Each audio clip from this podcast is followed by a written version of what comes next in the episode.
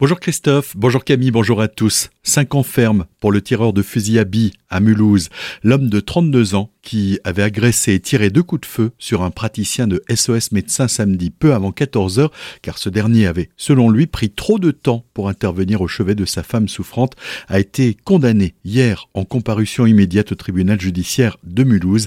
Il était jugé en état de récidive légale au regard d'une de ses condamnations précédentes, l'homme affichant déjà cinq condamnations à son acte si l'homme ne nie pas les faits, il indique pour sa défense avoir agi sous l'emprise de médicaments. Mulhouse, toujours, une fillette de 5 ans est décédée hier dans un incendie. Un départ de feu s'était déclaré à la mi-journée dans un appartement d'un immeuble situé à l'est de la ville. Une femme et un enfant de 7 ans ont été évacués à l'hôpital de Mulhouse en urgence absolue. La fillette n'a pas survécu à ses blessures malgré les tentatives de réanimation. Quatre autres personnes ont encore été blessés. Un poste de secours avancé a été installé dans le quartier. De nombreux pompiers étaient sur place pour éteindre l'incendie et porter secours aux victimes. Autre incendie, celui-ci s'est déclaré dans l'après-midi, hier au sud de Haguenau, dans un camp militaire en direction d'Oberhofen, sur Moder. 5 hectares de végétation essentiellement au sol ont été brûlés. 70 sapeurs-pompiers, 35 engins ont été déployés pour éteindre l'incendie. Explosion à présent. L'ancien bâtiment qui abritait la conciergerie du centre des impôts de Tannes a été soufflé hier tôt le matin. S'en est suivi un incendie qui a nécessité l'intervention des sapeurs-pompiers pour circonscrire le feu. Aucun blessé n'est à déplorer et les causes de l'explosion restent inconnues. Le déraillement du TGV Est à Egversheim, c'était en 2015, ayant fait 11 morts et 42 blessés, devrait faire l'objet d'un nouveau procès devant le tribunal correctionnel de Paris, selon nos confrères de l'AFP. La SNCF, deux filiales et trois salariés seront jugés pour blessures et homicides involontaires par maladresse, imprudence, négligence ou manquement à une obligation de sécurité.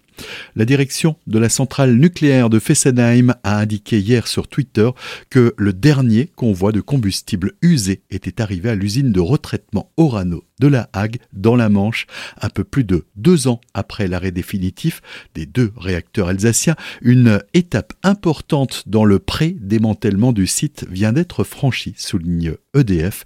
Avec ce combustible disparaissent 99,9% de la radioactivité du site, un préalable indispensable au démantèlement qui, lui, doit commencer en 2025.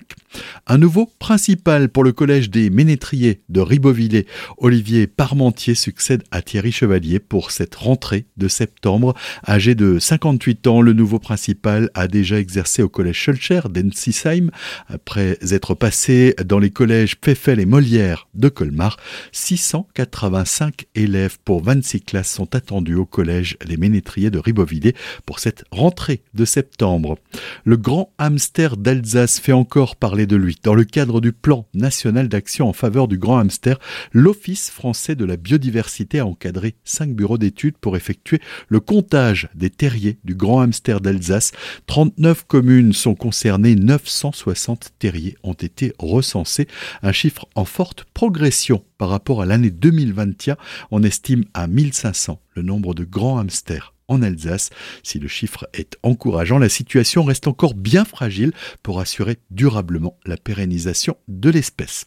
Si vous aviez prévu de piquer une petite tête dans les bassins de la piscine des remparts de Célestat, il va falloir vous dépêcher. La piscine fermera ses portes du 1er au 11 septembre en raison de travaux annuels de maintenance et d'entretien. Tout de suite, c'est le retour de la matinale juste après la météo.